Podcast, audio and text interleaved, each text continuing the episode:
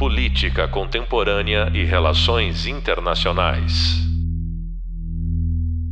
Olá, bem-vindos ao podcast da disciplina Regimes e Organizações Internacionais.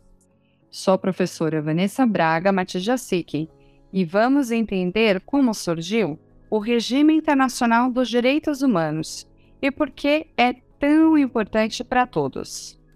Em primeiro lugar, os documentos internacionais que são voltados para a proteção e garantia de direitos humanos é um conjunto muito grande, bastante diversificado, com diversas origens. Pode ser desde mundiais, regionais e, consequentemente, com âmbitos de aplicação também distintos. Resgata-se o marco da Revolução Francesa em 1789 e a Declaração dos Direitos do Homem e do Cidadão como marco expressivo. Os direitos humanos, todavia, podem ter o um resgate inglês com a Carta Magna na Inglaterra em 1215.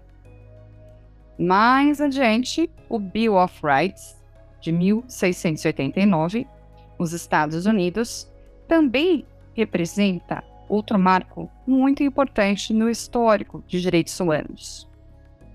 Então, com relação aos beneficiários ou também às vítimas das violações, há diversas declarações ou convenções certificadas. Desde a Declaração Universal de 1948, verifica-se a existência de uma declaração comprometida com a proteção individual e tendo o Estado como o maior assegurador desses direitos. A criação de órgãos com competência que podem ser investigativa, consultiva e jurisdicional vem de cada um desses conteúdos normativos das declarações e convenções feitas para proteger direitos humanos e, gradualmente, otorga-se a capacidade processual às vítimas, instituições, entidades e estados partes para agirem na busca da reparação de direitos inerentes à condição humana e que foram eventualmente lesados. Então, no atual ponto de desenvolvimento desse assunto, existe o chamado direito material internacional dos direitos humanos e o direito internacional processual, voltado às garantias.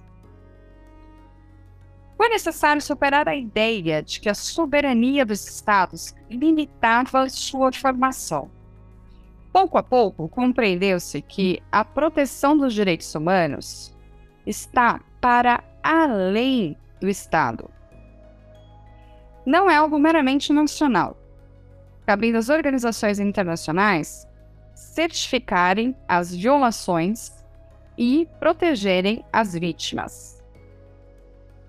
A divisão de competências internas ou internacionais para a resolução de um conflito vai ser estabelecida de acordo com os casos concretos que são levados à análise. Seguramente, em relação aos direitos humanos, a efetiva implementação destes em termos de legítimo interesse internacional é garantida. Tratados de proteção de direitos humanos não podem ser equiparados a tratados multilaterais clássicos. Todas as convenções sobre direitos humanos são mais amplas, pois seu objeto não compreende compromissos recíprocos, para o benefício mútuo dos Estados partes, mas sim incorporam obrigações que são objetivas a serem cumpridas por meio de mecanismos de implementação coletiva. Então, os Estados aderem os documentos internacionais no exercício da sua soberania. Têm total liberdade para aceitar ou não o documento, mas, uma vez que resolve aceitar, assumem as obrigações no plano internacional, o que equivale dizer terem aberto mão de parte dessa soberania. Em relação aos tratados de direitos humanos, a maior relevância tem o sistema de proteção internacional, pois, em última análise, decorrem da própria natureza dos direitos que são protegidos. Direitos assegurados à pessoa humana independem da nacionalidade dos indivíduos e se baseiam exclusivamente na sua posição de seres humanos. Os indivíduos, em relação a tais documentos e instituições, órgãos e entidades encarregadas de protegê-los, não aparecem através de seu Estado, mas sim desnacionalizados, ou seja, desprovidos de uma nacionalidade.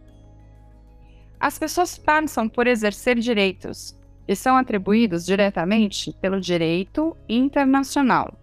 E uma vez reconhecidas como titulares de direitos, no passo seguinte, foi-lhes atribuída a capacidade processual perante órgãos de supervisão internacional Neste novo sistema de proteção, portanto, as pessoas têm direitos protegidos.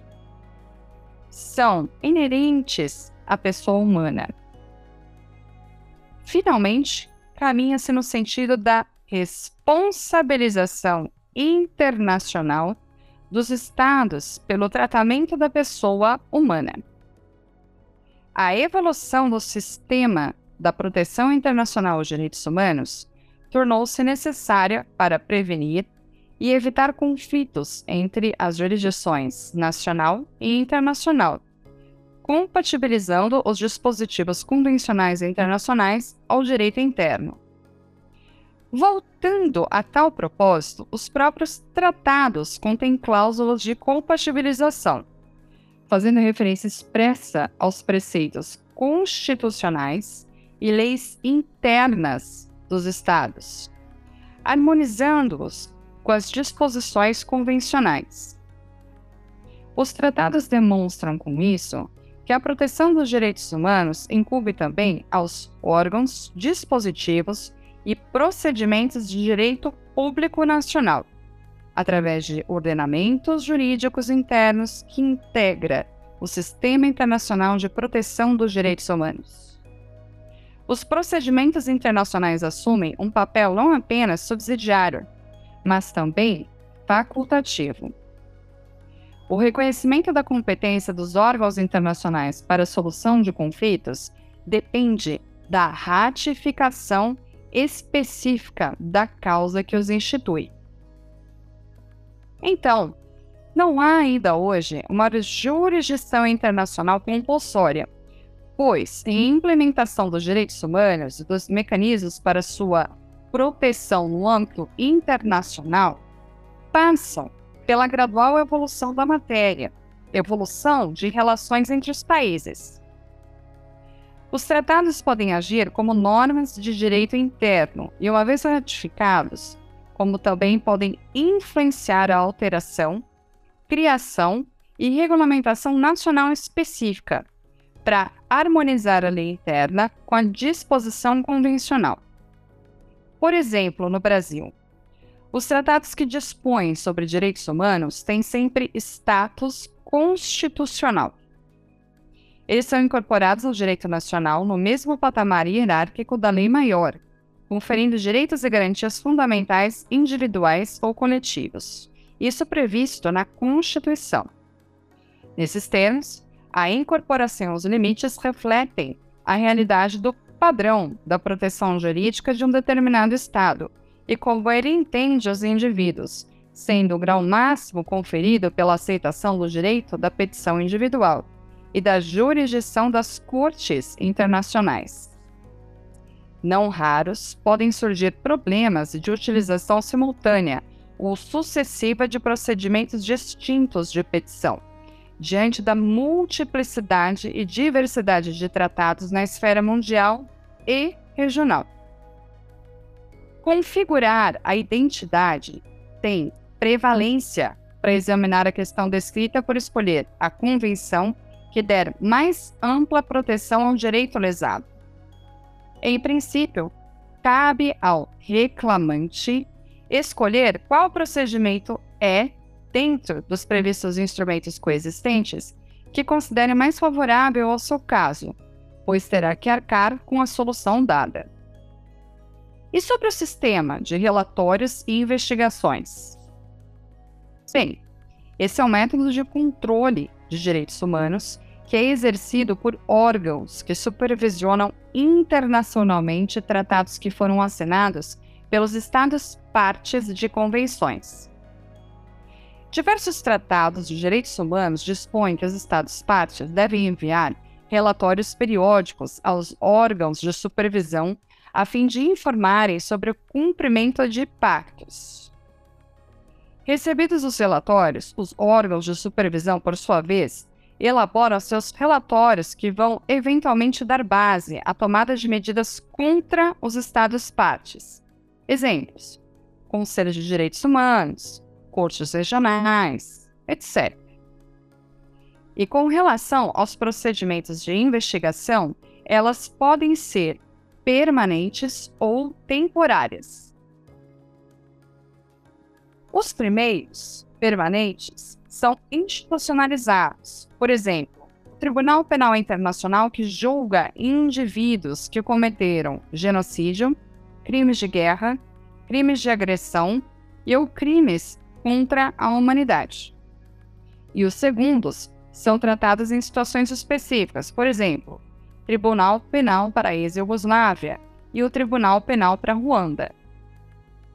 Essas investigações compreenderam visitas no local, contratação de profissionais peritos em determinadas matérias das violações, para avaliarem as queixas ou fazer as chamadas oitivas de testemunhas, escutar as testemunhas e fazer a produção de provas em geral. Na proteção internacional de direitos humanos, há obrigações internacionais de proteger indivíduos. Os atores estatais que são signatários da Convenção da Declaração Universal de Direitos Humanos e da ONU geram grandes expectativas quanto à sua atuação nessa temática. Em 1946, a Assembleia Geral da ONU recebeu uma série de declarações a respeito disso, e, em específico, o Conselho Econômico e Social se encarregou de criar a Comissão de Direitos Humanos nessa data, 1946. E sua primeira sessão ocorreu em 1947. A Comissão de Direitos Humanos existiu de 1946 até 2006 e esteve encarregada de vigiar os países que não cumpriam com a Declaração Universal de Direitos Humanos. Outros órgãos podiam receber reclamações de indivíduos em determinadas situações, como, por exemplo, o Conselho de Tutela, que recebeu aclamações provenientes dos territórios tutelados, e o Comitê de Eliminação da Discriminação Racial. A Comissão de Direitos Humanos teve a incumbência de submeter propostas, recomendações e relatórios ao Conselho Econômico e Social sobre os seguintes assuntos, como, por exemplo, declarações e convenções internacionais sobre os direitos civis das mulheres, liberdade de informação e outros assuntos, como, por exemplo, a proteção de minorias, prevenção de discriminação com base na raça, sexo, língua ou religião e outros relativos a direitos humanos.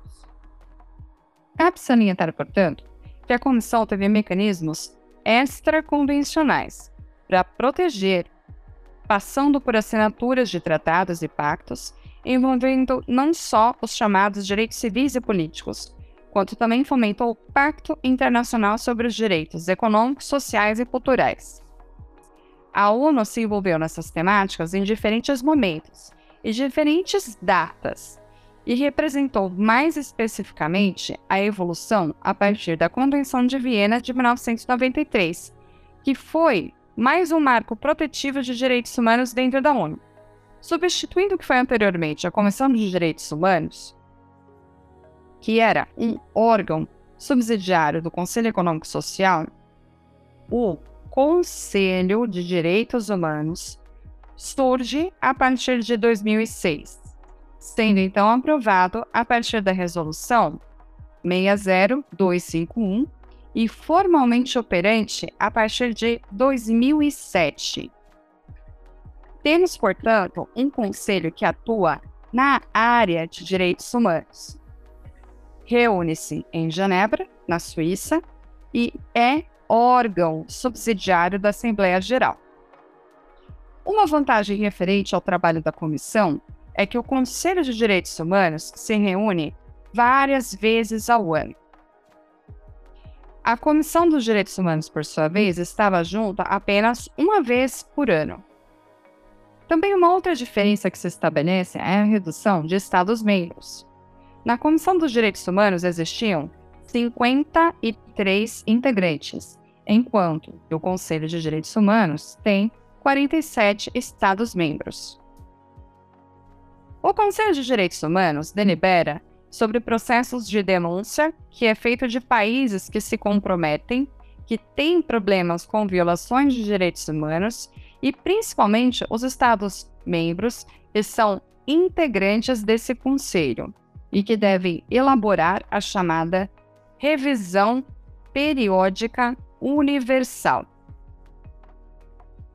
Pensando a respeito da importância desse documento, a revisão periódica universal é uma novidade porque não há precedentes dessa prática dentro da organização. Foi proposta como um dos principais mecanismos para combater a politização do tema, do tema de direitos humanos. A revisão periódica universal destaca a avaliação da situação de direitos humanos de todos os Estados-membros da ONU, que se conformam em ciclos de quatro anos. Existe a chamada natureza cooperativa de caráter fortemente intergovernamental dessa revisão e a plena participação do Estado examinado na revisão periódica universal durante o primeiro ciclo. As recomendações são formuladas ao país analisado. No que diz respeito ao desenvolvimento da revisão, há um diálogo interativo que se realiza durante o processo de revisão, tendo em vista os Estados amigos para emitir comentários que podem ser favoráveis durante esse processo de revisão da situação dos direitos humanos de um país, evitando o aprofundamento do debate em temas que podem escapar do interesse, mas também pode existir, por intermédio desses Estados amigos, a ausência ou a escassez de comentários que sejam verdadeiramente críticos à condição dos direitos humanos. Portanto, o problema desse convite de Estados amigos é justamente de ver somente o que pode ser elogiado no país. Então, elaborar uma composição que contemple também aqueles que sejam críticos é importante. E a forma como proceder com isso realmente fica a critério plural entre os Estados integrantes. Sobre a situação de direitos humanos de todos os Estados membros das Nações Unidas, existe uma ampla participação dos Estados nesse processo. A possibilidade de construir um espaço de diálogo entre Estados e ONGs e a criação de uma ideia de conjunto no sistema de proteção de direitos humanos.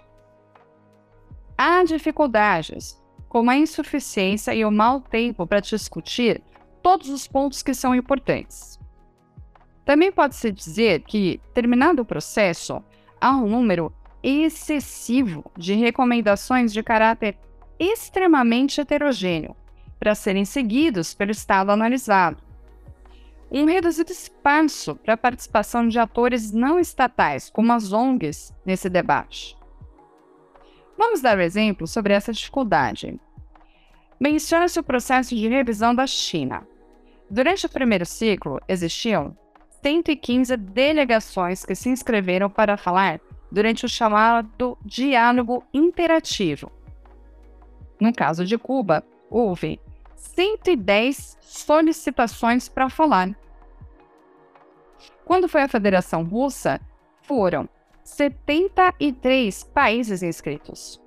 Então, a participação de todos os inscritos era claramente inviável.